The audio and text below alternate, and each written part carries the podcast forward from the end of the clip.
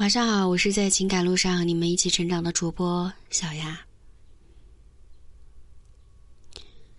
我什么都不要，只要你对我好就行。这句话是不是很熟？小丽和男友在公司门口大吵大闹，即便她说出了这句话，男生还是头也不回的就走了。这一次，彻底分手。在很长的一段时间里，小丽变得闷闷不乐，工作效率也很低。哦，后来有一个周末，她约我一起吃饭，正好我也想去找她，主要的目的就是安慰她。她和我讲了一下她和前男友这一年多的经历。我作为一个旁观者，觉得她爱上了一个渣男。虽然深有体会，但是他还是放不下。以前看情感节目的时候，总是听着所谓的爱情导师们讲了一些漂亮的话，但是毕竟华而不实。对于任何一个当事者来说，情感的治愈的确需要很久，这是我们一个旁观的人无法去体会的。我唯一能做的就是倾听他的内心，去理解他，去从内心深处开导他。他告诉我，他对他特别好，但是他似乎只有需要他的时候才会找他。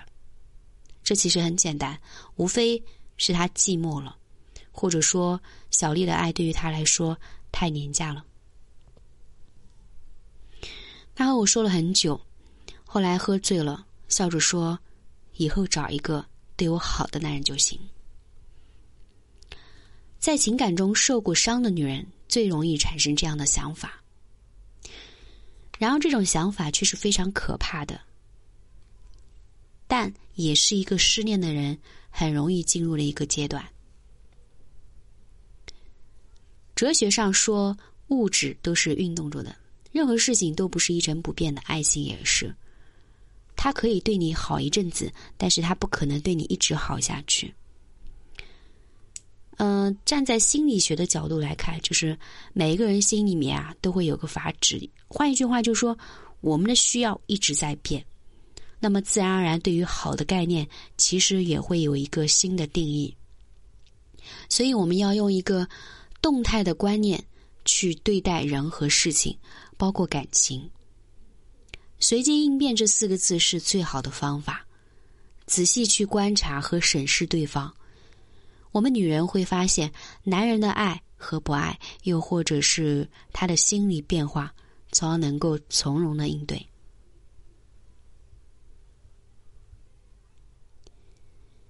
很多时候，男人要比我们女人在爱情中更加的理性。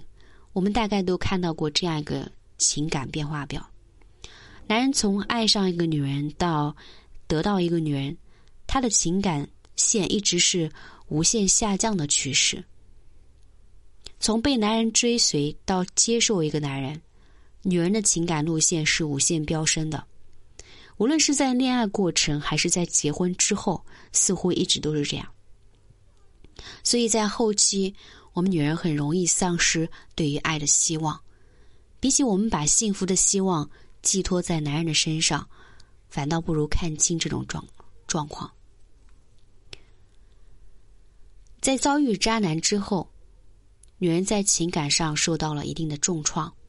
这个时候，他们再次恋爱就很容易将上一段的痛苦无形中迁移到下一段感情之中。我们会尝试着避免上一次感情中犯的错，而且冉然会对上一次的伤害心有余悸。如果我们不能够告别上一段感情的痛，那么女人永远会活在。找个对自己好的男人就行的期待中，其实这远远不够，反而偏离了爱情的定义。爱情是需要两个人共同赋予其一个新的定义，婚姻则是一个更加丰满的框架结构，需要双方更好的去经营。想要一段幸福的爱，不仅仅要将所有的希望。寄托在对方身上，更要学着自己自信起来。无论我们是否经历过伤痛，都不要丧失爱人的能力。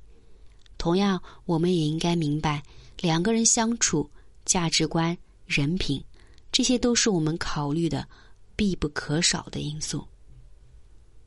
晚安，我是小雅。